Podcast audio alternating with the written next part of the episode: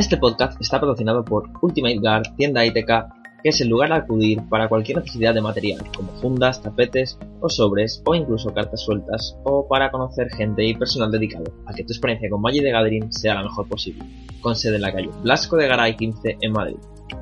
Este podcast también está patrocinado por los Patreon de Soantel MTG, que colaboran con nosotros para conseguir cada día un contenido de mejor calidad y dan de vuelta a los creadores de contenido. En caso de querer unirse a nuestro Patreon, echad un vistazo a vuestros posibles beneficios en www.patreon.com barra soantelmtg. Esperemos que disfrutéis de este nuevo capítulo de nuestro podcast.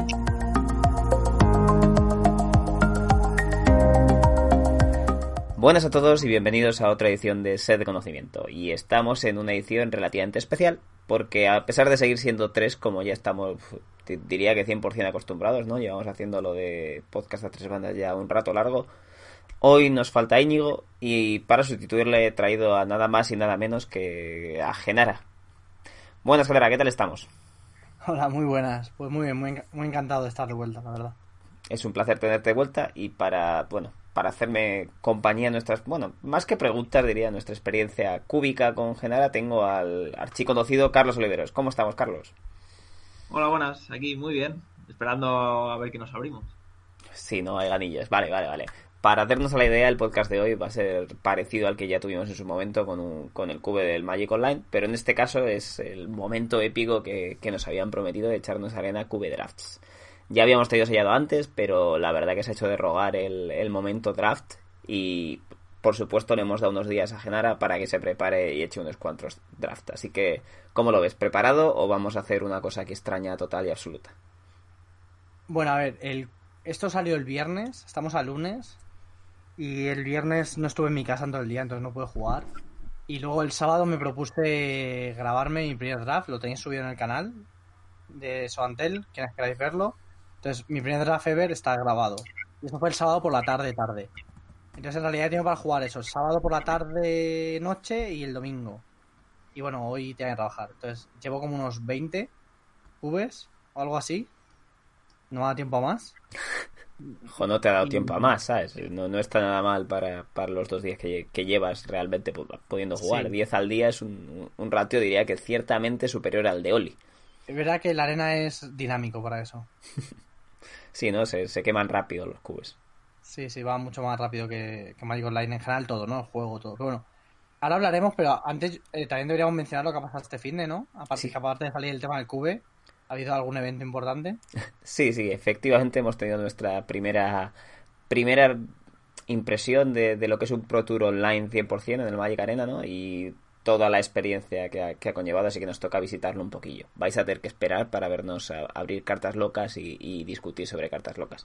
Y por eso, pues, pues nada, más, más que nada esta- sigue aquí Oliveros que nos tiene que contar un poquito la historia. Entonces, el antes de preguntarte a ti por cómo, cómo lo has hecho, ¿no? Porque ya, ya celebramos aquí anteriormente que, que te habías clasificado el Pro Tour y nos cagamos un poquito en, en el cambio de situación que, que rodeaba este propio Pro Tour.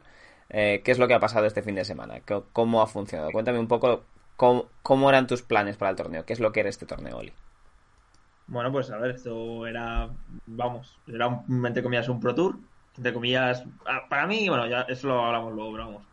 Es un Players Tour, eh, todo el mundo pillaba un premio y a partir del top 68, eh, que creo que el corte ha sido al final 8-6 y un empate, o vamos, entre, en ese rango, ¿no? Entre el 8-7 y el 9-6. Y empezaron a subir un poquito más los premios y un poquito más los premios. Y nada, eh, 500 pavos para eh, eso. O sea que al final era un torneo de, de intentar conseguir dinero, y pero tampoco mucho más, salvo que lo hicieras muy muy bien. Y 11-4, que era el objetivo de verdad, era el Players Finals, que bueno, te clasifica a otro torneo de arena, que es un, vamos, que va a ser un torneo mucho más gordo y, y que en un principio se iba a jugar en, creo que era en Houston, pero nada, era todo arena. Vale, es una, una buena explicación inicial. Voy a interrumpirte un momento antes de que sigamos hablando porque veo que tenemos un participante de última hora en nuestra llamada. ¿Qué tal estamos, Íñigo? Que ya, ya había dicho que no estabas ni nada. Hola. Está No, sin no. micrófono. Guapo. Y que pena que no le estemos grabando porque viene recién entrenado con, con el shaker ahí haciéndose el batido. Pero debe tener mal puesto el micro o algo. Sí, creo, no- creo que está silenciado o algo porque no le podemos oír, pero le podemos ver. y le podemos ver interactuar con el micro, lo cual ver, es un ahora. detalle. Sí, ahí estás, bienvenido, Ahí bienvenido al estamos, podcast. let's go. A ver, señores, que sí, que es que en teoría hoy no iba a estar, pero el destino quería que yo estuviera en este podcast de la Arena Cube y, y espero que no salga una chapuza por meterme a última hora, pero Bueno, bueno, por lo menos es una Pero historia interesante. Por lo menos es una historia interesante, así que así que estamos relativamente bien. Vale, pues nos pillas en el momento de hablar de- del PT. Carlos nos ha contado eh, qué es lo que era el Players Tour del, del Arena Number One, en qué consistía, que es más o menos pues al final grindear dinero con el objetivo real del 11-4 o, de, o del top, ¿no? Evidentemente. Y, y bueno, nos queda hablar de los resultados. Bueno, pues un poco lo de siempre, ¿no? Estampada brutal. Eh, 2-5. Yo, vamos, los Pro Tour está todavía a un nivel más alto del que yo. Pero chicos, chicos, dejadse ya, por favor. Digo, con el batido. No, eh, empezar a grabar esto ya, el vídeo, y veríamos a Íñigo ahí batiendo. Voy a voy a empezar a grabar. Voy a poner la grabación ahora mismo. Vamos a ver a Íñigo cómo se le sale. Se le acaba de salir el batido entero. Bueno, hola YouTube, estamos... tampoco te pases. Empieza el podcast aquí. Y bueno, eso, un poquito de 2-5. Eh, bueno, pues a ver, os voy a ser sincero, el torneo no era la sensación de un Pro Tour. Que, o sea, obviamente, no es estar con tus colegas, no es haberte. Como que el haberte quitado el viaje o la oportunidad de viajar a algún sitio hace que el torneo sea peor, pero por otro lado es mucho más cómodo y económico. Pero he de decir que el nivel, el nivel sí me ha parecido un nivel alto, un nivel de tour. Había un montón de gente buena, había un montón de japos buenos, había todos los pros europeos.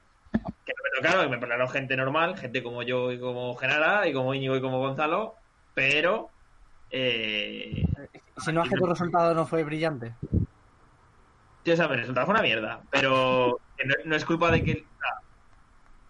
eh, si alguien ha puesto en este, en este torneo, para mí, salvo alguna pequeña, algún pequeño detalle como que no hay draft o como que eh, se pierden un montón de cosas de, por ejemplo, no puedes jugar todo el torneo con full control, es, es un infierno. Y mira, ha salido una ronda que me- lo grabé, grabé las rondas para comentarlas que no las voy a comentar porque, porque no. Te faltan Pero energías para comentarlas. digo, antes de que me diera turno, digo, si mi oponente tiene alargadas, pierdo. Y jugué algo y ya noté que lo tenía y lo tuve que hacer igualmente y me ganó. Pero que igual que a mí eso me pudo pasar con una carta que ya sabía que iba a perder, a otra gente no tenía por qué ser que iba a perder y cambiar las jugadas. Sí, bueno, la arena al final es otra plataforma, cambian las cosas, ¿no? Tendremos que acostumbrarnos, aún queda mucho tiempo de arena y probablemente más. O sea, Wizards ya tenía pinta de que quería mover la arena a algo mucho más importante, no solo a Wall, los Walls van a ser en arena ya siempre, vale, pero que torneos más tipo como el Open de la arena que tuvimos, cosas así, y la, bueno, pues esta situación no ha hecho más que acelerarlo, ¿no? Y se han visto obligados. Totalmente de acuerdo. Muy bien, muy bien. Pero bueno, es la, la vida nueva del Magic que tenemos que estar más acostumbrados a los ordenadores y es, es lo que va a haber. No es que hasta finales de año tengamos muchas alternativas saludables a, a jugar online. Así que, bueno. Pero he de decir una última cosa de la arena y es que hubo gente que le pasó que sus islas regalaban maná o que no sé qué, no sé cuántos. Y ese tipo de cosas no puede pasar en un Pro Tour. Por ejemplo, Pachi puso algo de que él no había podido buscar en Google como le jugaron un Mythos of Roy y él tenía una expansión. Y él no sabía si iba a matar el permanente o no. Y, y en lo que le buscó Google, pues le pasó la cuerda y ala. Sí, no, no puedes llamar al juez y decir, oye, Eso Claro. es, tuvo ese problema. no puede ser. Creo que por lo menos en el modo torneo no debería de, de estar esa cuerda. Bueno, Ese es mi punto de vista. Bueno, El programa debería ser muchas cosas en modo torneo. Debería tener un modo torneo, de verdad, para empezar.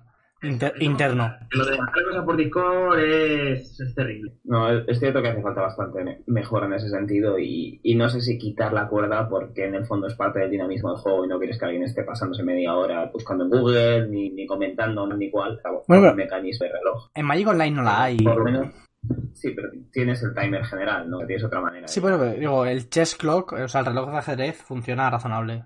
Y Sí, todo sí, eso, todo eso tiene, o sea, tiene cierto sentido y cierta lógica. Eh, me refiero, o sea, todo es súper razonable. Pero yendo un poquito más allá, ¿qué opinión tenéis de la gente, que ha habido gente que se ha quejado eh, de que su, el sistema operativo de su ordenador o su propio PC no, no soportaba bien el, programa y no, pues no le permitía jugar el torneo en igualdad de condiciones que gente que sí tiene un ordenador preparado para, para poder jugar a la arena a, a pleno rendimiento. O sea, me refiero que igual te puede ir bien, pero te va un poco lagueado o de manera puntual estalla y no puedes reconectar o cualquier cosa. Me refiero cuando esto iba a haber sido un Pro Tour en físico. Haber estudiado y consíguete otro ordenador para la fecha o... A ver, en, yo aquí me gustaría decir que, bueno, supuestamente ganar 250 dólares que podrías haber invertido en esto, pero también es cierto, Te ahorras mucho, ¿eh? En viajes y cosas. pero es, es decir también que, uy, de repente, yo qué sé, se le cae la conexión, un cualquier cosa que le puede pasar a cualquiera. Yo est- aquí en mi casa tenemos un cuarto de telecomunicaciones en, vamos, en el edificio, y cuando llega alguien a, a instalar su internet, llega el tío y, y quita a todos los demás. Y si eso me llega a pasar en el Pro Tour, pues... eh, Pues hubieras hecho el mismo resultado. hubiera que sí. O le hubieras arrestado por pegarle una paliza en Sí, el internet del vecino. En el, en el Open de la Arena que hubo hace, cuando Dos semanas. eh, un colega estaba jugando y como él dice, le cayó un bolt sobre el edificio o algo y se quedó sin internet y perdió una ronda. Hizo 6-1, que eran mil pavos, con 7-0 te hacia- hacías 2000. Que yo no digo que hubiera hecho 7-0 de no haber habido ese rayo, pero solo perdió una ronda y fue la que fue por desconexión. Entonces, claro, te quedas como, joder, esto en físico nunca habría pasado, ¿no? Sí, pero bueno, ese es un torneo diferente porque si te cae un rayo encima en físico, estás bastante más apañado que si cae uno en casa. De lo malo, malo. de- dentro de que te caigan, que, más que quejarse, pero sí que es cierto que hay muchos componentes que no van a estar en físico que no está igual. No tienes jueces que pueden eh, parar algo y para una persona, para el hay un problema de reglas, eso de lo de, lo de Pachi, ¿sabes? Ahí lo ideal es que tengas un botón de juez, que se pause todo y que te... Pero Sí, como igual. dicho, esto es acelerado. Es, no, Wizards estaba planteándose esto, muy seguramente. Es un Sí. poco la te- teoría de la conspiración, ¿no? Porque no tenemos ninguna prueba ni nada, pero tenía toda la pinta que tiramos más para esports y que el físico es más un añadido para este juego de ahora en adelante. Y pues claro, falta, falta, falta plataforma, no está el programa listo, no está el modo torneo listo y es lo que hay. Habrá que ir mejorando cosillas, pero me parece poco razonable pensar que el siguiente Pro Tour vayamos a tener eh, un cambio en el club completamente. Hace falta dinero y programar eso y igual no lo envían. Y ya sabemos lo mal No. Ya sabemos lo mal que lleva Wizard el tema de los productos digitales, históricamente hablando, no es algo en lo que les guste invertir. O sea, en la arena parecía al principio que, había, que hubo una inversión brutal y la hubo en la parte estética. Porque en la parte funcional la arena falla muchísimo, tiene muchos problemas. Y de hecho este fin de semana ha habido muchas quejas de bugs al inicio también. Y según Oliveros el Shuffler no funciona. A pesar de que hacer un generador de números aleatorios es de las cosas más sencillas de hacer con un ordenador. Y no tenemos pruebas ninguna de que el Shuffler esté mal. Yo me todo el rato. Igual es que en físico baraja muy mal. Cuando no, me. A ver si vas a barajar como Anteri en físico y por eso no te fluedean nunca. terrible, eh, terrible. Creo que ya el, te- el tema del Pro Tour, yo creo que ya, bueno, podemos hablar un poco de los decks si queréis, pero vamos. Reclamation, Bueno, Reclamation, Band, Jun, Reclamation, Reclamation. Sultai se estampó. Ha habido, en el, pre- en el- ha habido dos Pro Tours. En el primero hubo 32 copias de Growth Spire en el, en el top 8, Y de Breeding Pool. 6 Reclamations, 2 Band. Y en la segunda está un poco más varia- variado, pero bastante. Había, había alguna Jun, ¿no? En el segundo. Eduardo. Sí, creo que eran solo, cua- solo cuatro Temur y una Sultai Ram. Sí, Sultai, Antonio. Sultai fue la, la gran estampada, diría. Eh, se, mm, o sea, era un deck que parecía en el PT2 que lo, lo quería jugar mucha gente y estaban muy convencidos y de golpe demostró que no, que no hacía suficiente. De hecho, Calcano fue uno de los ejemplos, ¿no? Calcano empezó súper a tope y acabó en 8-7, creo, al final. Pero vamos, que hablar ahora mismo de... A la gente no le va a importar mucho de lo que hablemos de- de- del estándar ahora mismo. Eso creo yo, vamos. Tampoco vamos a meternos mucho en ello. Y bueno, lo último, el stream, eh, muchas quejas, ¿no? Es que yo no lo vi. Fue terrible. Fue terrible. Yo la verdad que no he tenido tiempo para mirarlo, pero lo miré hasta en llamas, La, literalmente. la calidad fue muy mala. eh, se cortaba todo el rato. El audio era pobre. Dentro de que a mí el audio es algo que me da igual, porque con mi oído de madera todo me parece bien. Pero era malillo y sobre todo eso, muchos cortes. No tener la opción de ver a los dos jugadores. O sea, cuan- Wizards ha hecho producciones muy guays, como han sido las Super Leagues, que llevaban a Cina y Randy Bueller, y ya una producción estupenda. y no sé por qué no han llamado a Cina para hacer esto. O sea, era la persona ideal para hacerlo. Entiendo que igual el Pro Tour europeo tenía muy mal horario para ella, pero que lo hubiese dejado preparado algo. Y no, no sé qué ha pasado, o sea, yo no tengo ni idea de cómo lo ha llevado Wizards, obviamente por internamente, pero la producción fue muy mala, sobre todo al principio. En el Pro Tour 2, sobre todo en el día 2, ya como empezábamos a ver las manos también del otro jugador, teníamos como a BDM haciendo una especie de, de mesa de noticias y con entrevistas y tal. Fue algo más chulo, pero la calidad era muy pobre. Y sinceramente, has quitado no sé cuántos millones de premios, pues mételos a esto, tío. A producción. Sí, es cierto que no, no tiene sentido que Sí. de repente, después del bajonazo de premios que ha habido y todo esto, no le des ningún bombo real al evento. eh, funciona, aunque hay, hay algunos challenges, algunas cosas que sí, pues no, no son tan sencillas de hacer cuando estás organizándolo todo para N mil personas, cada uno en su casa, con, con, con su velocidad de internet y sus rollos, y no sé cuánto de preparar esta linear partidas de la arena de terceros de- desde el servidor central o lo que sea, me imagino que habrán tenido un Cristo enorme. Sí, o sea, al final el problema es que ellos lo que hacían era, la gente estaba streameando en Twitch, entonces ellos cogían la imagen de Twitch, lo cual es cutre, pero lo que debería ser idealmente es o hablar con el jugador, que es lo que hizo cuando Chovy se jugó el Winanin en cámara, eh, le, se metió por Discord y compartió la pantalla y se veía guay, para la conexión de Chovy pues, sea decente, pero si no eran cosas de Twitch, entonces a la mínima que al streamer se le iba un momento o lo que fuese, pues quedaba horrible. Entonces en ese aspecto no, no fue no fue espectacular, la verdad. Claro, pero es que la, la verdad que no se me ocurren maneras que puedas arreglar avisar real, porque al final dependes de la conexión de cada persona. Mm, quitarle ancho de banda y estar, aunque sea internamente dentro del programa, le puedes, le puedes generar lag a la peña y todo. Sí, o sea, no parece fácil, no parece fácil. Tendría que haber una especie de modo espectador al que puedas acceder, igual que en Magic Online, puedes entrar a ver las partidas espectándolas y ya está. Sí. Y con mucho, yo sé, pedirle a los jugadores las manos, al otro jugador o lo que sea. Pero, Pero como No hay. programador, estoy bastante seguro de que si no han hecho eso desde el principio, meterlo ahora, eso es. ¿no? Bueno, con un poco de suerte pensarán en ello para siguientes ediciones. Houston es en- Porque no, Houston- el Houston. Final es en una julio. manera real de, de- de hacer la retransmisión, ¿sabes? No puedes decir, bueno, producen en la arena, pero no los va a ver nadie. Ya. Ha ganado este. Bien. O sea, a mí me parece un poco triste porque para mí lo, el Pro Tour era como Navidad. Yo me veía todas las rondas que se habían jugado eh, varias veces, a veces, dependiendo lo tal. Y este, pues lo tenía puesto de fondo, a veces le echaba un ojo, a veces no. El día uno, pues oye, estaban Dani T, Chovy ahí a tope y más por verles a ellos si salían. Chovy salió como cuatro veces en cámara. Pero luego una vez, una vez ya les eliminaron, fue como, no tengo ningún interés en ver esto, la producción es muy mala, eh, la arena es muy bonito visualmente, pero creo que no tiene, sinceramente, como alguien que se ha criado con el Magic físico, no tiene el mismo estilo, no tiene, para mí no tiene el mismo atractivo que ver las cartas. Es verdad que puedo leer lo que pone en pantalla, pero si luego la calidad de emisión es mala, tampoco gano nada con eso, ¿no? Entonces, creo que tiene que dar una vuelta, pero obviamente la situación en la que estamos es excepcional, o sea, eso lo tenemos todos claro. Mm. No. Íñigo Yo se ha ido creo que por no- lo no batido. nos queda mucho que esperar que va mejor, ni más menos. Vale, pues el, eh, yo creo que con esto podemos más o menos cerrar la parte logística del Pro Tour y si queréis podemos comentar algo. La verdad que no estoy tremendamente esmado con hablar del programa. Oli no lo ve nada claro. Respecto al tema, bueno, eh, en plan podemos intentar vislumbrar qué es lo siguiente que chapan, ¿no?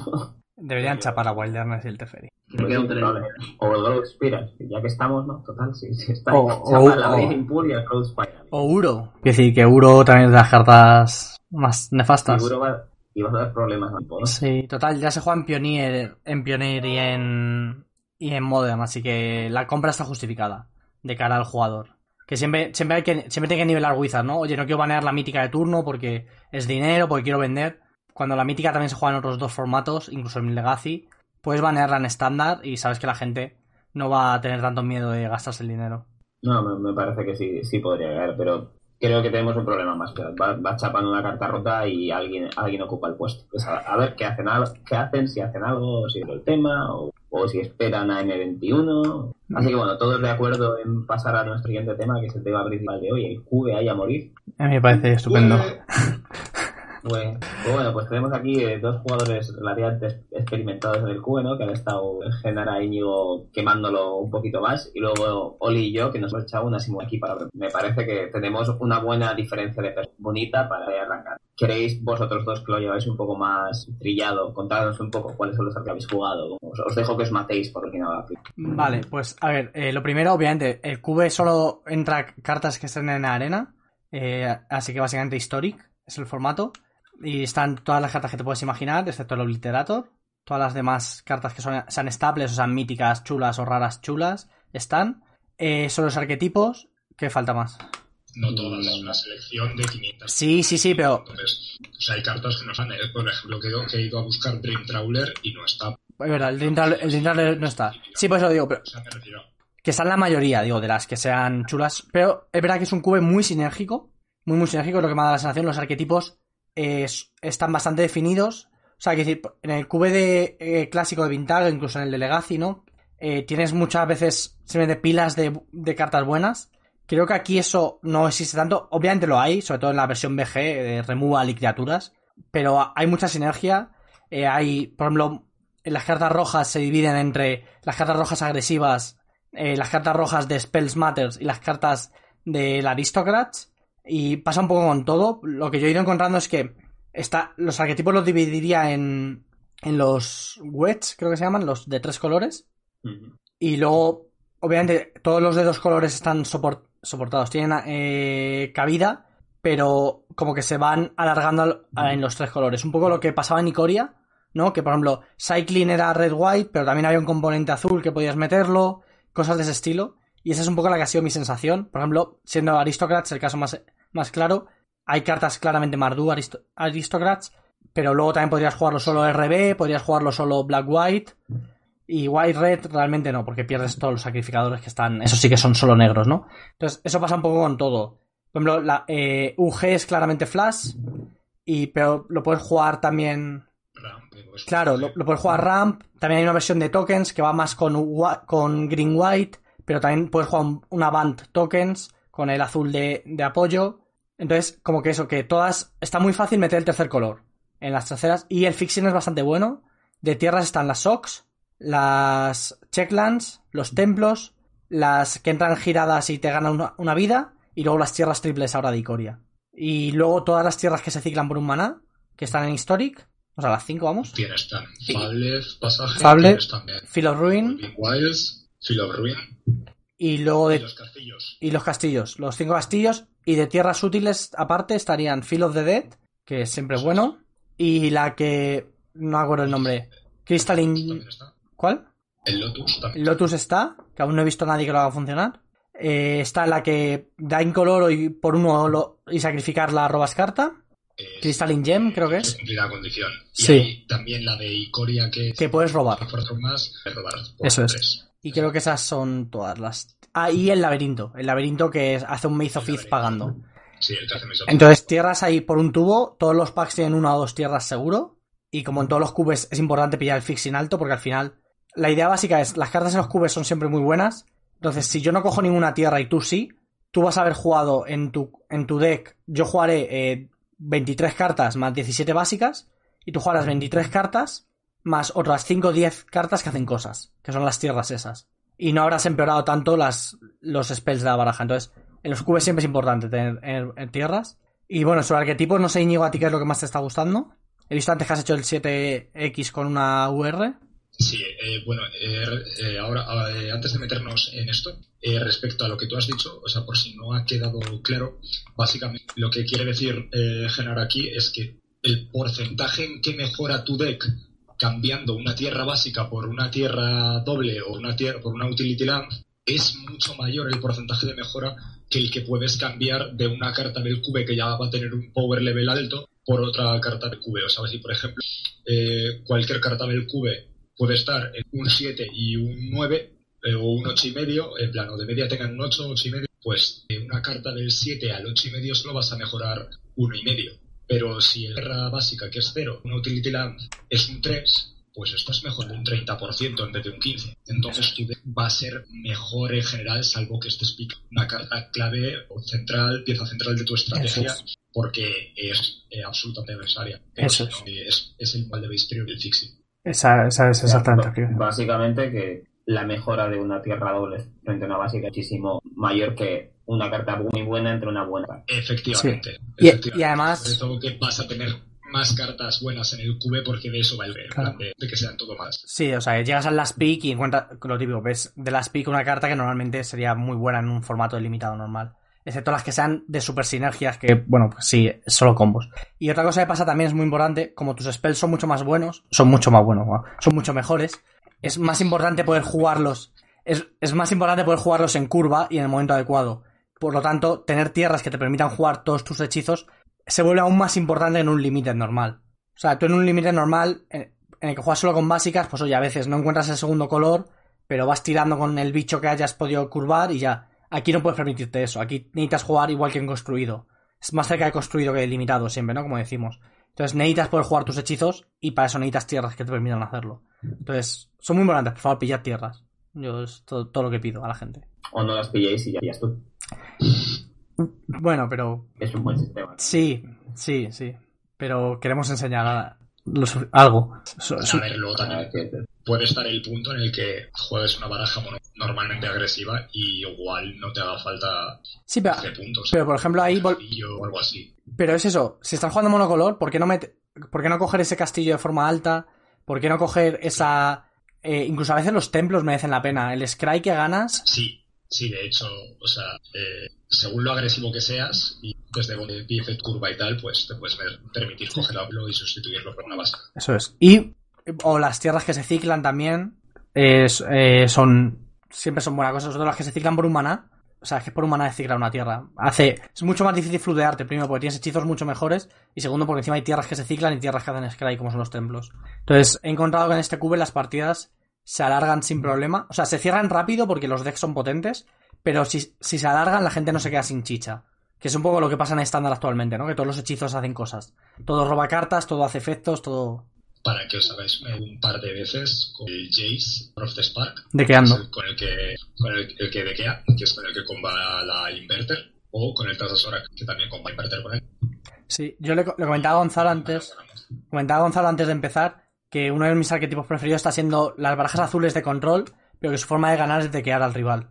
Y hay varias opciones para eso. Primero está, Hace es una opción buenísima, te lo puedes hacer a ti mismo o lo puedes hacer a tu rival. Lo que quieras va a ir más o menos al mismo ritmo. Si te lo haces a ti, tienes el riesgo siempre de que te lo maten. Pero luego tienes la Asiok pequeña, la Asiok de coste 3, que parece que no, pero son casi 20 cartas lo que tira, o, o 20 incluso. Eh, tienes el Patient Rebuilding, que es el encantamiento azul por 3, azul-azul, que al inicio de tu mantenimiento le tira 3 a tu rival y por cada tierra que caiga robas, lo cual es ventaja de cartas y condición de victoria. Entonces, el, resto de tu deck solo tiene que ser removal y matar todo lo que juegue tu rival. Y luego está el Psychic Corrosion, que es cada vez que robas una carta, tu rival dequea 2. Y ese tipo de efectos que a lo largo de los turnos van dequeando cartas y cartas, si en una baraja controlera hay que alargar la partida, está súper guay.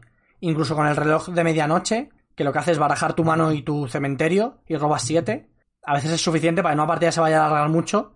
De golpe, la- barajas 10, 15 cartas de tu cementerio en la biblioteca y ahora a ti te quedan 25 cartas en la biblioteca y a tu rival 10. Y en 10 turnos le vas a matar, porque tú encima has robado 7 cartas, obviamente. Entonces, mi condición de historia preferida está siendo dequear a mis rivales. Y funciona perfectamente. To- Todas las veces. 100% of the time. Sí. 50% O lo hago yo o me lo hacen, en verdad.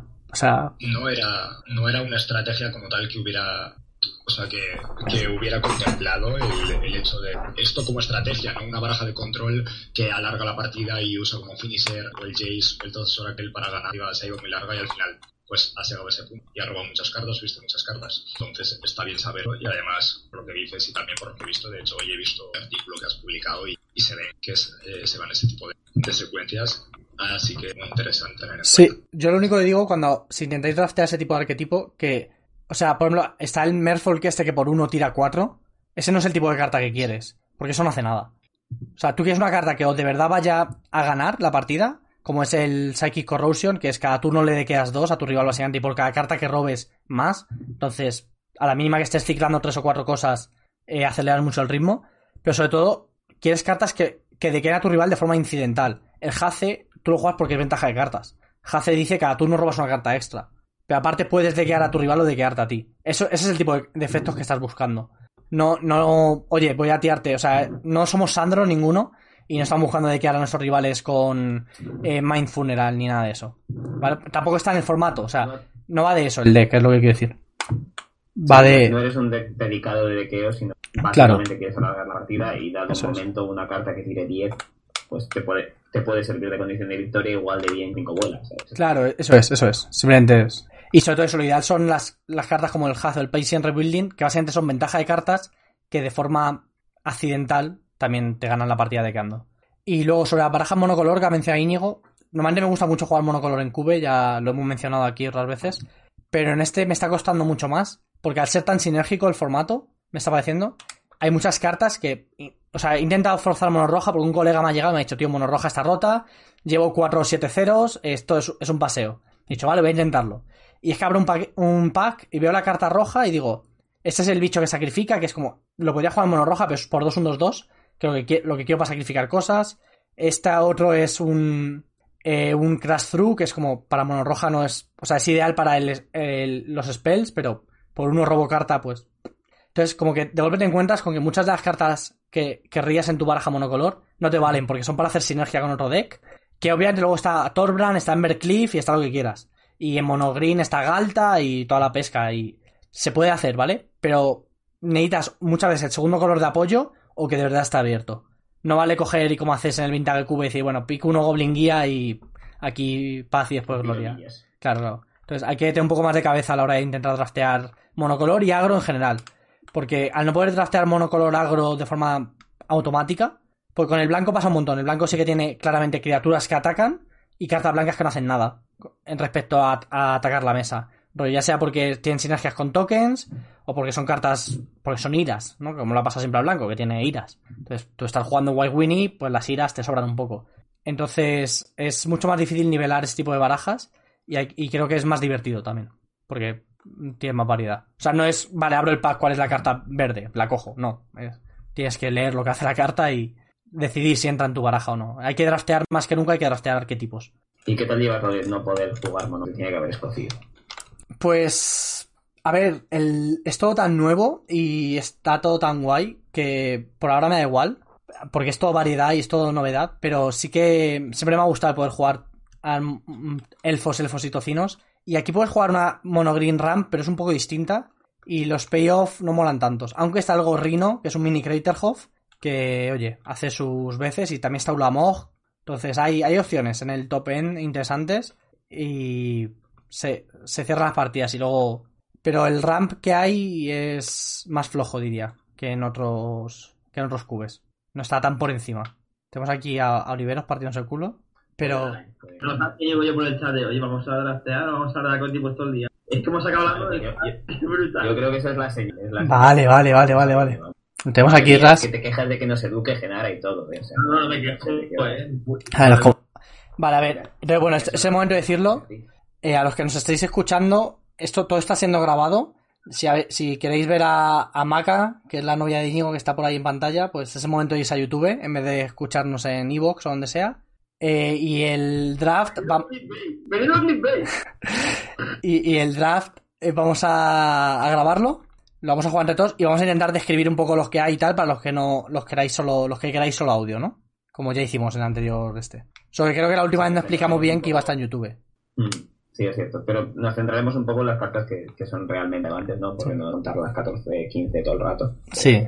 Pues si estamos ready, le doy. Intentaremos hacerlo bien. Sí, sí, a por ello. Pues- vamos, pues vamos a más, más semillas. Sí. Yo, bueno, en plan, en lo que se carga de esto, os cuento con mi experiencia. El primer draft que eché fue una Jun de Reanimator que no estaba mal. Eh, o sea, era una mezcla entre Ramp y Reanimator porque los spells tampoco son tan, tan grandes como... Y luego, o sea, los payoffs.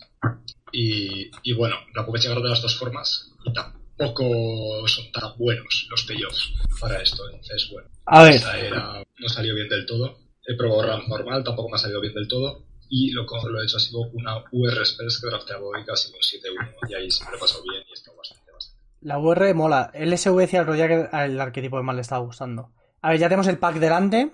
Cartas llamativas. Eh, está el, el gorrino. Está el pulpo este que roba carta cuando conectas. Once Upon a Time. Once Upon a Time, que siempre es bueno. El Fénix. ah, luego tenemos dos tierras roja-verdes. Tanto el templo como el Rootbound Crag. Rostani, que mola. La Green White Tokens es muy real. Y no sé cómo lo veis, chicos. Tenemos 10 segundos. Yo tiro de pulpo. Está muy cargado el sobre en el resto de colores. Vas a acabar peleando la vuelta. Me parece que el pulpo es por donde tirar. ¿Os parece bien, Íñigo? Me parece bien, Vale. porque es el tipo de arquetipo que me gusta. Sí. El pulpo es muy bueno. Vale, ahora, ahora aquí hay un montón de cartas interesantes. Tenemos el reloj de medianoche, que ya comenté antes que me flipa, como condición de victoria, como ventaja de cartas y como todo. El Thief of Sanity, que es claramente increíble. Cualquiera que haya jugado con Thief of Sanity sabe lo bueno que es. Eh, luego Pacifismo como removal blanco, decente. Ritual of Shoot, la ira negra de coste 3 o menos. Otra, otra doble eh, Red Green. Eh, luego el vampiro, el Dusk Legion Silot, que cuando es la Elvis Visionary Vampiro. El Talran, por 4-1-2-2, siempre, siempre juegues Instant Sorcery caga un Draco. He encontrado que como no hay tantos Instant Sorceries de un solo maná, este bicho es bastante peor de lo que hay en otros cubes. Porque vale, No es tan horrible. no, o sea, no, no es ma- no es malo, no es malo, pero muchas veces es girarte y... Quedan 20 segundos. Tienes Vale. que decidir si vas a tirar para UR Spells o para White Tempo o Yo co- para jamás. Probablemente cogería Thief of Sanity. Creo, Dimir Flash, Control o algo creo así. que el Thief of Sanity es la mejor carta, ¿eh? Creo que es la carta rota. Si yo tiraría Sí. por allí y si no cogería el Midnight porque lo puedes meter en todo. Sí. decir eh, que, bueno, decía lo de White Tempo Íñigo, está, estaba por ahí también el, el Staggering Insight. Vale, a ver. Atris. Atris siempre mola. Brimborn, el Brimborn Cutthroat para una especie de V, v Flash. Elite to Extinction como removal muy bien. Braska. Braska de coste 4. Eh, Banifar, que no he visto a nadie hacer funcionar Banifar. Stitcher Supplier, que no creo que sea el pick ahora. Y luego el Mechagodzilla. Mechagodzilla es algo flojo, pero es ok. Creo que está en Ticto Extinction, el, el Cutthroat o el Atrios. Sí, yo también lo creo. Las cartas, además que van en los colores, lo cual es, a- es agradable. Pero bueno. Ah, La que más me gusta como carta es el Atrios, pero creo que las otras dos son mejores en la línea de lo que llevamos. creo. Y seguramente la más versátil sea el de Removal. Sí, el removal probablemente sea el pick, ¿no? Aunque sea de coste 4. Sí. Pero lo pilla todo. Y los Planewalkers son muy importantes. Sí, creo que el removal es bien. Uy, me quería pillar la Me braja duele, esto. el, me duele el Cutthroat porque creo que es, es, es una carta guay teniendo, para curvar con el Sí. Octopus. Es uno de los costetos que realmente podemos jugar. El Cutthroat es bastante bueno, sí. Vale, a ver. Seguimos. Nimmicet Parun. Si queremos dar un poco volantazo. Que, bueno, volantazo, llevamos tres picks. Eh, Joira, la- que robas cada vez que juegas un hechizo histórico. Steambenz, siempre es buena. El Templo Negro Blanco. La Tierra Azul que se cicla. Chemister Insight. Que, el Chemister me gusta mucho. Y luego está el Orth of Enforcer. Que me gustaría más si pudiese mutar el, el pulpo sobre él, pero no podemos. El Chemister. Mm, vale. El Chemister, ¿no? Sí. Va con el plan flash, que es ventaja de cartas. Si jugamos una especie de VM range, el Chemister es estupendo. Me parece bien. Yo estaba realmente entre el Chemister y la- las tierras azules. Tanto Steambenz como el Lonely. Sí, sí, sí. Yo cojo antes el templo que el Steam. El templo voy a jugar siempre y el Steam Bench. Mm, puede ser, puede ser. Pero estamos más en azul que no. Claro. O sea, estaba. Bueno, no sé si estamos más azul que no. Eh, Estábamos dos y dos. Clip Breaker, Es la sensación con esto. Spell Pierce. El Spell Pierce me está gustando en el formato. Es las pocas interacciones de un maná buenas. Zoter Asur, eh, siempre es un buen descarte. Traxos es interesante porque es por 4 un 7-7, pero necesitas jugar alrededor de él. Necesitas construir el deck lleno de artefactos y cosas. Creo que es el Pierce o el Erasu. El Pierce o, la- o el Erasure, ¿no? Sí, no, el que... Creo que el Pierce pega más con nuestro deck. Por ser más. Es un ca- eh, ya sea proactiva o reactivamente. Sí. Tus bichos que son de calidad, Topus contra tu. Yo cogería de la. Vale. El Pierce es posible que dé la vuelta también, ¿eh? Porque el Pierce, tradi- Eso sí es verdad. el Pierce tradicionalmente es muy malo. O sea, el, el limitado del Pierce tradicionalmente es malo y la gente no lo pilla. Eso también es relevante. Vale, aquí tenemos el Rakdos, eh, Banefire, Entrancing Light, el Cab- Caballero del Relicario, que es. no sé qué hace aquí. Castillo Negro, Castillo Negro muy bueno. Entrancing Melody o Folio of Fancies. El Folio of Fancies es muy bueno. Pero. Ponte encima, porfa. el Folio Fancies básicamente es por, por 3, tu rival se dequea por cada carta que tenga en mano. Y luego por XX cada jugador roba X cartas. Entonces le dequeas súper rápido a tu rival con esto. Rollo increíblemente rápido. Es una condición de victoria súper barata por dos manas. Ese, Yo creo que cogería el Castle, pero. el Castle me gusta mucho. A mí me gusta el Castle. El Melody lo he encontrado un poco caro. Uh, Hace. Hace y la Zaf, Great Merchant. Merchant. Merchant mejor que Hace. Holding no está mal. El Bagel Holding es ok para lootear. El, entre Hace y Merchant, ¿no? Sería. Porque el Lazaf es algo flojo. Creo. Sí, no creo que estamos queriendo la azar. Me gusta más el Hazel. A mí me gusta más el Hace también que el Merchant. Creo que este deck que sí, que- vamos a querer tener una o dos amenazas, ¿no? En mesa. Mm. Y entonces el, el, el Gary no va a hacer tanto. Además, parece que no, pero el Merchant no hace tanto cuando solo hay uno. Es como el, el Rhino, ¿no? Es, es mucho mejor el segundo. Vale, a ver, tenemos Fires of Invention, Fire of Wishes, La FAE siempre es lo de siem- Quiero las cartas buenas dentro, no las quiero en el banquillo. Thirst for Meaning. Eh, Skittering Surveyor. El Skittering es ok. Creo que es una de las dos tierras. O el laberinto o la glacial. El laberinto no es tan bueno. El laberinto con utility. Yo creo que no nos vamos a poder permitir un laberinto. Yo creo que la, la glacial probablemente sea mejor, ¿no? O la glacial. Es que el laberinto son cuatro manás. Tenemos Jace. Claro. Jace es triple coste azul, no vamos a poder jugar más que Sí. tierras incoloras realmente, a menos que merezcan mucho la pena. Vale, este era nuestro primer pack. Siguen las dos tierras RG. Sigue el Fénix. Y luego está el Weatherlight, que antes no lo hemos comentado. Que es ok. Y luego Timaret. Coge Timaret. Timaret, ¿no? Que es la carta barata y bueno. Ya veremos. Si le damos un poquito de brío a esto. Ya veremos qué hacemos con él. O ha vuelto el Talran o el Psychic Corrosion. Psychic Corrosion más Hace. Ja- Psychic Corrosion más Hace, poca broma. Pero creo, Pues creo que el Talran es mejor porque queremos ser más proactivos. Creo que queremos ser más proactivos. Yo creo que sí. Yo no estoy 100% seguro de esto. O sea, Y el, el insight es decente, pero bueno, vale, si queréis coger el tarro, coge. Ah, el Insight podemos, tenemos una por tres solo. Habría que. El, el problema del Insight es que no lo quieres en turnos 6 o 7. Y Si templo, no ha vuelto, ¿no? Era este el pack no, del templo. no, porque el, el insight es para lo que no es una carta que sin Claro. más va a desplasear, no se justifica sola, tienes que construir un mazo Claro. que lo pueda explotar. Quieres turno 2, turno 3, meterlo a un bicho con evasión y ya está. Vale, de este pack no hay nada. Eh, el Cyclops no me desagrada como autopick. Y me has hecho el autopick ahí. Vale, la tierra azul que se cicla. Sí. Encantado con, con las tierras que se ciclan. La gente no las pilla, yo no entiendo por qué. Eh, pasamos las cartas rojas y cogemos la tierra, ¿no? La tierra está incolora. Aunque probablemente no la juguemos. Tampoco creo que la vayas a jugar, pero sí. Sí, pero bueno, un poco por decirle al de nuestra izquierda, oye, quédate tú en, en monorred. Que ya nos quedamos nosotros con, Pues entonces, nada. Vamos a mandar las cartas rojas y Tibalt. Oye, monorred parece abierto. Vale, a ver. parecía abierto. A ver, a ver. Oh, Mythos of Netroid. Mythos es buena cosa. Dungeon Gaze es bueno. Luego Evolving Wilds es decente. Templo Azul Rojo. He visto el mitos. Entre el Gaze o el Mythos. El Mythos es, es por tres matar a un bicho. yo creo que el gay. Pero el Gaze va más con este plan, ¿no? Que estamos, somos un poco más proactivos, quizá. Sí, sí. Lo único. Jace me gusta. sí. Bueno, sí, te- en Sí, verdad. sí, yo también creo el Gaze. Vale. Somos un poquito más proactivos. Sí, pero- Sí, sí, aunque yo le dé, son. Quita del cíclope de Ayala.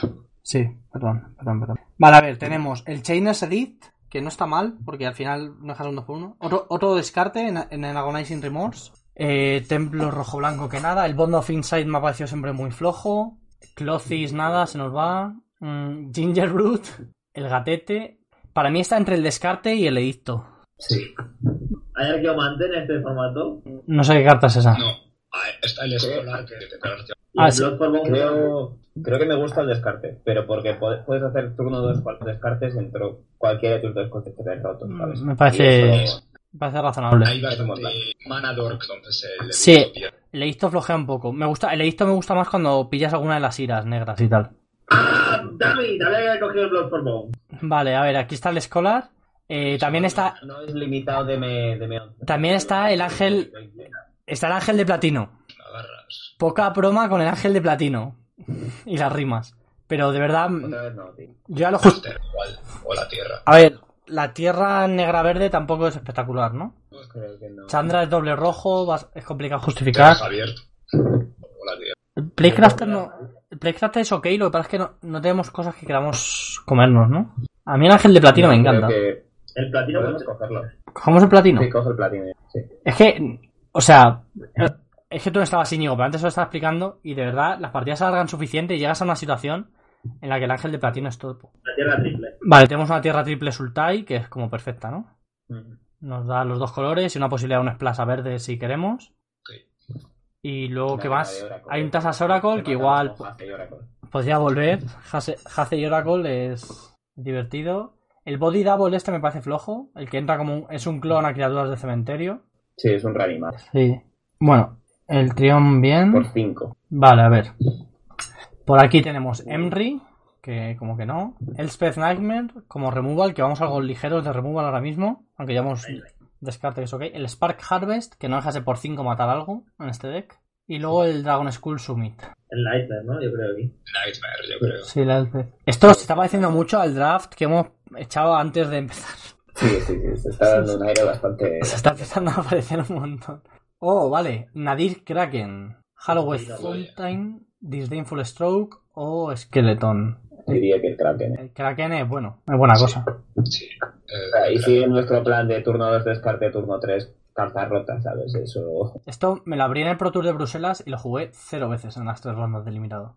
Y a mí en la pantalla me la todo el rato. ¿Es verdad? vale. Ok, aquí está el Teramander, que es ok. De hecho, el Teramander me gusta más dado que tenemos el, el pulpo. el pulpo. Y porque el, hipoca- el hipocampo es flojo, ¿eh? Al no tener flash el hipocampo es el de por 3 1 2 2 robas cuando juegues una carta en el turno de tu rival, pero él no tiene flash. Teramander in tu pulpo, ¿no? Sí. Intentamos curvar. Mandarito, Dale. Venga. Oh, Drowned Catacomb. Uy, Joder, ese no es scatter. Tenemos muchos, tenemos un Hace, necesitamos el fixing. Sí. Sí, Drowned, además la Drowned es estupenda. Vale. De- Sí, ha sido muy duro. Porque ahora, por ejemplo, ¿qué hacemos? Evolving Wilds, Templo Azul Rojo, el Lampad este. Yo creo que templo. Sí, puede ser que sea Templo mejor que Evolving. El negro es casi un splash en este deck. El es lo único que ahora mismo canta un poco. Sí, el resto está siendo... Lo único que tenemos cartas... ¡Ah! Perdón, me he distraído. Mira, el Bloodfall Bones, ¿qué querías? ¿Lo cogemos por si acaso? Cógelo, cógelo. Hombre, que viene ahora. Que viene. Que lo que, lo que iba a decir que el, el negro que tenemos lo que pasa es que es barato. O sea, quieres tener el negro pronto. No quieres jugar dos fuentes de negro. Dígalo ya, por favor. Perdón, perdón, perdón, perdón. Joder, cuánto odio, cuánto odio. Más tranquilo. Y ahí está el Scholar, vale. El Scholar para com- combar con el Blood for Bones. Vale, vale. Nada, el combo. El rojo está. sigue abierto. Y otro El reanimado rojo, distinto, pues. el rojo sigue terriblemente abierto. Pillamos el Whisper Blood Liturgist este. Ya sé que voy a hacer cuando acabe. ¿Qué queremos abrirnos en tercer pack? ¿Cuál sería la carta clave? Asiok. Asiok es muy bueno. Un. No, no, has equivocado de formato. No hay eso. Eh, bueno, es- es- aquí no hay nada en estos packs. O bueno, Disdainful. La idea Disda- que eliges coste. Disdainful es claramente jugable. No, no está la ira. que- La ira negra es el. El ritual. El Ritual of Shoot. La ira negra. Creo que no está. Eh, Cada jugador sacrifica tres criaturas. vale, pues. Cada jugador sacrifica tres criaturas. Tasas Intervention. Tasas Intervention. Tasas de Intervention muy versátil. El Biomancer no está mal con el pulpo. ¿Por qué has quitado tan rápido el Juggernaut? ¿Qué? ¿Has quitado el Juggernaut ya? Sí, espero no tener que jugar Juggernaut en Que, 2020. que no es limitado de básico. Déjale que quite cosas. Yo creo que el Tasas es bastante mejor que el Biomancer. Dale el Intervention, yo creo. Sí, sí, es. O sea, además creo que tiene más posibilidades de willear el Biomancer. Sí, eso es muy posible también. Vale, a ver. Y Uh, me encanta lo que te pongan los packs dónde están. En plan, la gente que los tiene acumulados. Para que les... Para que les con un poco más de interés. Como, como, luego no hay- como no hay chat, pues no les puedes rajarlo por el chat. Créeme que nosotros éramos los más odiados. ¿Qué va, qué va? Me estaban pitando las orejas Pues- con esos cuatro. Sí, ahora no, pero me estaban pitando las orejas con esos cuatro o cinco sobres acumulados la vuelta anterior. Que no veas. Que se aguante. Ah, pero, eh, Vale, vale. Este, este pack es interesante. Por un lado está Feeblethip, Eh, nuestro homúnculo preferido. Luego tenemos el bonceador este por un maná, que luego tiene flashback. Ese es, es espectacular, te lo juro. Sí, sí, funciona. O sea, Va bien, ¿eh? Yo lo jugaba en la UR Spells y era magia todo el tiempo. Está la, flashback no era nada tripe. está la, la bolas Citadel, Timaret, Wing Wings. el Winged Winds, que, que tenemos varios flyers. Sí, Tenemos varios flyers, de hecho. Y poca... sí, los wins. Me gusta el Wings y el bonceador, es lo que más me gusta. El bonceador puede dar la vuelta. Y bueno, el Wings también. Yo cogía el Wings. Coge el wings. Bueno, por puntualizarlo, lo he dicho mal al principio y seguimos Wing Worlds, ¿no? Worlds. Bueno, eso. Wing- Palabras. Sí, Palabras aladas. sí, Wings World. Sí, eso. Uy, ¿qué pasa ahí? Uh, uh, este pack. Crasis, Karn, Bolas Fit in Bolas Clutches, Sinister Sabotage, Fablet, Siren Stone Tamer y Jauma's Bile Offering. Sí, yo creo que sin duda el encantamiento. Vamos, creo, ¿eh? ¿Qué encantamiento? El, El, Bolas. el, el el, Bolas. el Bolas Clutches. Sí, puede ser. Probablemente sí. Muy posible, sí, sí que sea el pick. Esa cosa es muy Ese bicho es muy, muy bueno, sí. El Crasis también es muy bueno, obviamente. Vale, el Fablet Yo también es muy bueno. No necesita más de robar cartas, la verdad. Y el Sinister Sabotage es ok.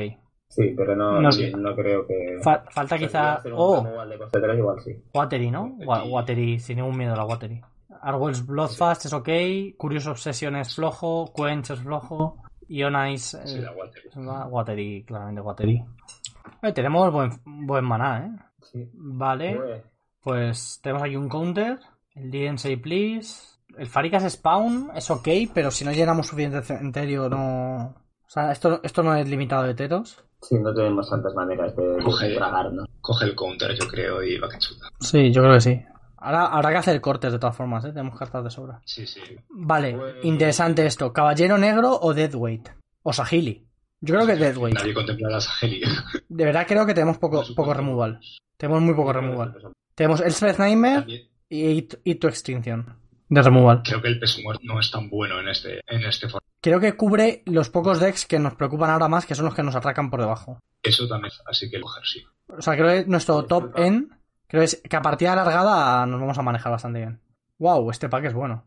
Essence Capture como counter, Castillo Azul, el Conive Concoct, que me encanta teniendo el platino para reanimarlo, y luego Liliana's Contract, que creo que no nos hace falta.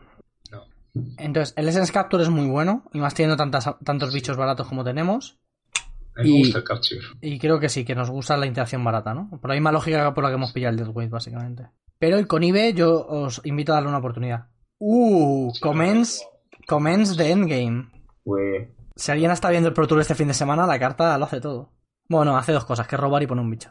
Bueno, las dos cosas que necesito. Y ser si ¿eh? Y ser incontrastable, que es no trivial. Pero Vale. no es el revival a eso. Revival. Vale. Ha vuelto el, Biomancer. ha vuelto el Biomancer, lo pillamos, ¿no?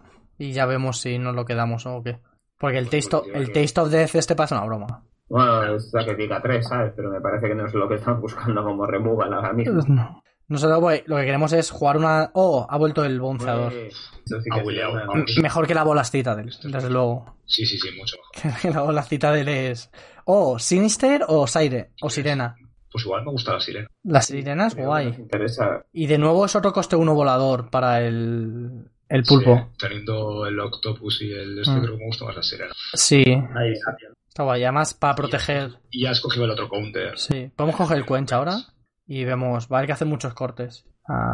Cu- cualquiera. Ojo, Mox Amber. Que no, ¿Cómo acaba el Juggernaut? Sin vergüenza. Juggernaut estuvo baneado en su momento. Está muy roto. ¿Cómo, cómo ha cambiado Magic? Vale. Sí, tío, es un mundo distinto. En la glacial nos sobra, ¿no? Hemos dicho. Vale. No está mal, ¿eh? Tenemos dos tierras que se ciclan y dos dobles. Pero el Trigon nos sobra también, creo. No, ¿por qué? Sí, azul y negro. Pero no es- Uh, ha vuelto Castillo no, Azul. Pensaba que era la de. Pensaba que Último era la de. Último pick Castillo Azul. ¿Qué hemos, qué hemos dicho de, que- de pillar las tierras? ¿Qué hemos dicho de pillar las tierras? Ni, ni caso. Que no hace falta porque te llegan al final. Claro, esa, esa es la conclusión. Vale, necesitamos cinco cortes. A ver, Timaret. Timaret, Tienes el castillo negro. ¿eh? Castillo Negro y Castillo... No está dentro. No está dentro de Castillo Negro. Me vale. pero que no está dentro. Sí, sí, sí. ¿Qué, qué fundas Vale, sí, podemos? es más importante decidir las fundas primero. Sí, es fundamental decirlo. Peter Eh, Blossom. Por puntualizar un poco, nos qued- llevamos una horita de podcast, entonces si Vale. queréis podemos cerrar con el Patreon y dedicar la construcción un poco más a los vídeos. O podemos acabar esto. Como veáis. O comentar un poco por encima qué es lo que tenemos, qué clase de mazo estamos y, y ya el que esté interesado a YouTube, si os parece bien. Me parece bien. Parece razonable. Perfecto. Vale, pues comentamos un poco el mazo, qué es lo que, cuál es el plan y saltamos al Patreon, si os va bien. Claro. ¿Íñigo? Ok. Vale, pues creo que buscamos ser una baraja más proactiva que reactiva. Queremos marcar el tempo de la partida. Tenemos eh, una curva potente con disrupción para que nuestros bichos vayan protegidos en la medida de lo posible. Son bichos a los que, vamos, si, se mantienen con vida, pues nos van a dar bastante ventaja de cartas. Eh, básicamente. Ahí estaría. Una especie de, de Delver-esque. Del verles, Sí. Sí. algo así. El mazo del, del verano, ¿no? Lo- sí, una Dimir Tempo. Sí, es- es una baraja de tempo, Amenazas que vuelan, evasivas y luego, pues, si es que re que sigamos a la Sí. endgame, pues hay unas cuantas bombas relativamente locas. Sí. Así que- Yo recortaría alguna de estas cartas de aquí. Probablemente esto, por mucho le gusta al libero. Sí, Y con- lo- Algo-. Esto y probablemente in- incluso el Platinum, por mucho que me guste. Quitar estas cuatro cartas. Sí. A mí me parece bien. Y dejamos la curva un poquito más suave. Pero va a ser más de muchas cartas al final. Yo. Bueno. Mira, así. Hombre, lo bueno que tiene es que siempre puedes volver a, a reconfigurar el deck a medida que... Sí, no hay, ba- no hay banquillo, pero bueno, entre rondas, ¿no? Puedes ver. eh, Claro, entre rondas que dices, oye, esto no me ha gustado, voy a meter esto, voy a hacer un ajuste. Sí. O sea, Vale. el Timaret, por ejemplo, que lo habéis dejado fuera muy rápido, eh, es una carta que, pues, según cuánta gente haya eh, drafteando estrategias que implican el cementerio, poca broma. ¿sabes? O sea, puede ser muy relevante. Es ese tipo de carta en la que te encantaría tener banquillo para poder tenerla ahí siempre a mano. o sea, O sea, entonces, bueno, es una que tengo ahí, pero como vea qué tal, igual tengo que pegar el salto y arriesgarme a jugarla. Yo he dicho es puse negro. ¿Cuál? el coste, el coste, que nos preocupa el coste. Ah, el, el do- el doble negro, sí, sí, sí. También, Sí, e- era mi razón para cortarla. El bebé. Sí, pero que es una carta que no se debe mirar a la ligera, vaya. Hmm. Sí, totalmente de acuerdo. Tenemos bastante suerte con la base de mana. Sabemos tres tierras dobles, eh, no hay muchas restricciones en lo que viene a ser doble y costes. Sí, luego los castillos. Por eso no importaba recortar el endgame, porque entre los dos castillos más las dos tierras que se ciclan, el deck va a fluidarse poco. Entonces no necesitas tampoco costes 7 y 8 para asegurar ganar el late. Vale, pues si queréis hacemos lo de Patreon ya. Yo creo que este deck queda cerrado. Venga, pues me parece perfecto. Si quieres, Vale, sea, pégale una foto para que lo podamos subir Venga. junto con el, con el podcast el día que se suba Sí. y, Y eso, y bueno, y que- la gente lo pueda ver. quien no se haya enterado estaba todo en YouTube, así que podéis volver a YouTube a verlo. Sí, perfecto. muy bien. Vale, pues eh, ¿cuántos Patreon tenemos en esta que todavía están dando su, su invaluable soporte a, a nue- a nuestro proyecto? Ahora mismo 39 y que se acuerden, vamos, yo lo he puesto este- en Patreon también, pero al que se le deba algo, que hay un Google Form para que lo mandemos. El lunes, bueno, el lunes, oye, el lunes, pues en un par de días saldrán las cosas. Tapetes incluidos. Perfecto. Uy, estoy sin cámara. De acuerdo, pues entonces eh, saco mi generador de números aleatorio que está trucado como el Safler de la arena y, y vemos a quién le toca. Puedes ponerlo, puedes compartir pantalla. eh, Sigo grabando esto. Ah, Y así queda en YouTube la prueba para siempre. Compar- Te comparto ahora mismo, pero ya me ha salido el número, que es 12. 12. 1, 2, 3, 4, 5, 6, 7, 8, 9, 10, 11, 12. Daniel Reina. ¿Ese, ese quién es? Hombre. Suena a un, a un idiota. Daniel Reina. Vale. Pues que me Suena, contacte. Enhorabuena, Reina, y con esto yo creo que podemos ir cerrando el podcast y seguiremos aquí con el YouTube para los que nos queráis ver. Pero bueno, muchas gracias a nuestros patrocinadores, Tienda Itaca y Ultimate porque pues, los que vas tirando del proyecto, además de los Patreon que, que ya veis que hacemos para ello y que Ori se encargará de que os hagan llegar las cosas, pero tenéis que decirle si os ha tocado y a dónde, por favor. Pues. Y bueno, por supuesto, gracias a vosotros por venir y, y charlar conmigo un rato, tío, que está. Se, se agradece este. Y con esto, tío, continúa, perdón. No, se agradece el contacto social. Aunque ahora con la ya estamos más en desescalada y es más fácil, pero aún así es- está bien, sentas un rato a hablar y eso. Bueno, pues con esto cerramos el reconocimiento. Hasta la próxima. Chao. Hasta la próxima. Bye.